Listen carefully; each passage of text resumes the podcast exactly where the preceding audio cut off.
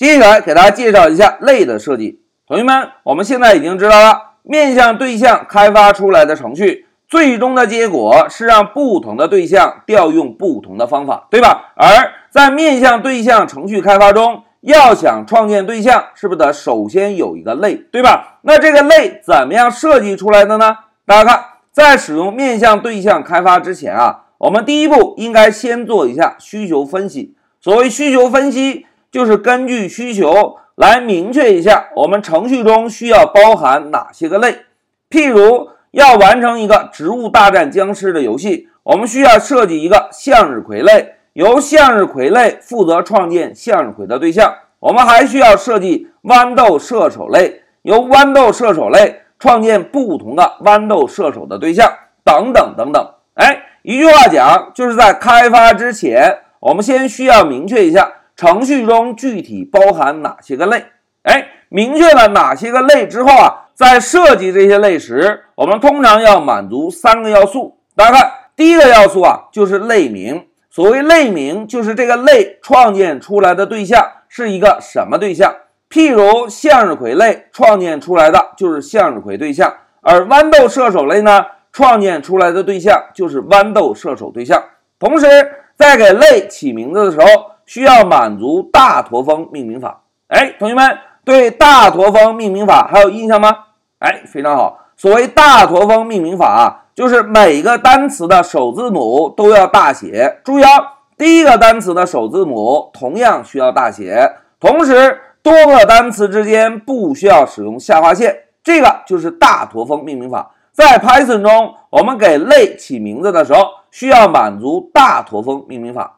当类有了名字之后，我们呢就可以在每个类中来指定一下这个类中包含哪些个属性以及方法。所谓属性啊。就是用这个类创建出来的对象具有什么样的特征，而方法呢，就是用这个类创建出来的对象具有什么样的行为。哎，一句话讲，类有三要素：类名、属性和方法。好，明确了类的三要素之后，接下来我们再看一下具体应该怎么样设计一个类。大家看，要设计类，是不是首先需要明确类名，对吧？那怎么样明确类名呢？哎，在这里，老师给大家分享一个名词提炼法。同学们，所谓名词提炼法啊，就是在分析整个业务需求的时候，我们来查找一下需求中出现的名词。通常这个名词就是我们要找到的类。当类找到之后，我们呢再根据需求来查找一下，在需求中对对象的特征描述。这些特征描述，我们呢就可以把它定义成属性，而。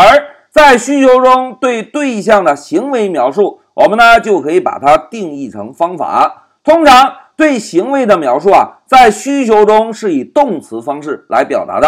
来，为了让同学们有个更好的体会，我们来做一个演练。同学们看，第一个演练：小明今年十八岁，身高幺七五。哎，同学们，现在老师选中的这段文字，哪一个是名词？哎，小明是名词，对吧？小明是一个人的名字。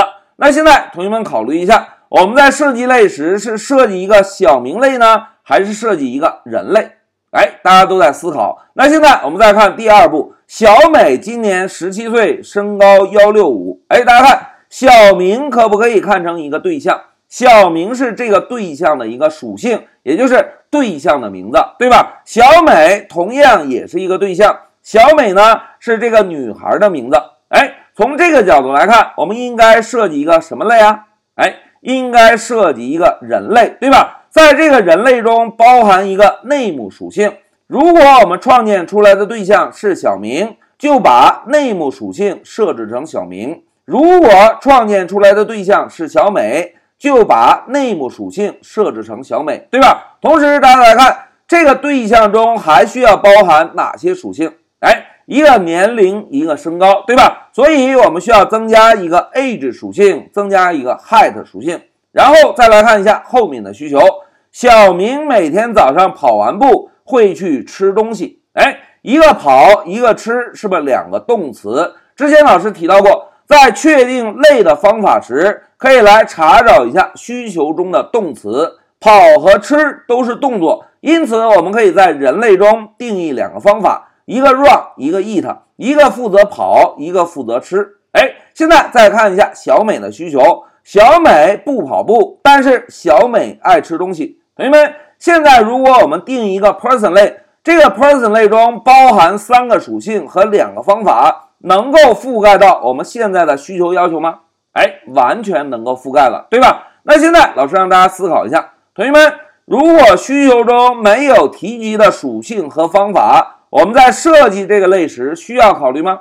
哎，不需要考虑。注意啊，需求中没有涉及到的属性和方法，在设计类时是不需要考虑的，因为我们最终完成的代码只要能够满足需求的要求就可以。而需求中没有提及的属性和方法。在设计类时是不需要考虑的。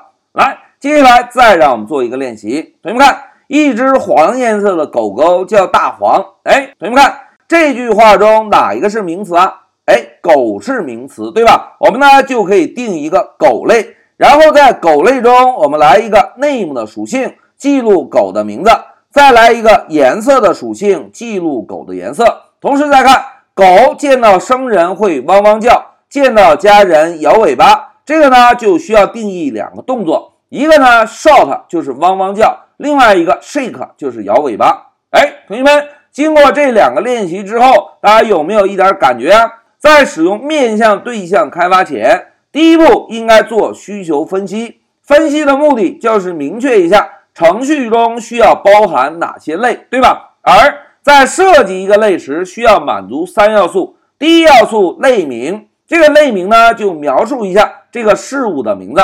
同时注意啊，类名必须满足大驼峰命名法。所谓大驼峰命名法，就是单词的首字母都要大写，单词与单词之间不需要使用下划线。同时，当确定了一个类之后，我们呢还应该在这个类中定义一下这个类创建出来的对象具有哪些属性和方法。一句话讲。类的三要素就是类名、属性和方法，对吧？同时，在分析需求时，老师跟大家分享了一个名词提炼法。所谓名词提炼法，就是阅读整个需求流程出现的名词，通常都是要找到的类。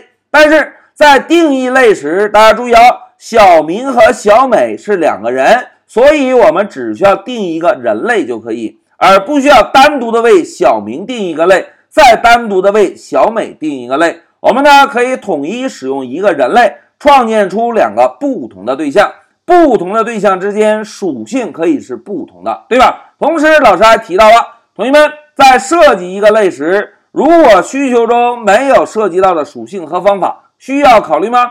哎，不需要考虑。好，讲到这里，老师就给大家介绍一下，在面向对象开发时，怎么样来设计一个类。现在，老师就暂停一下视频。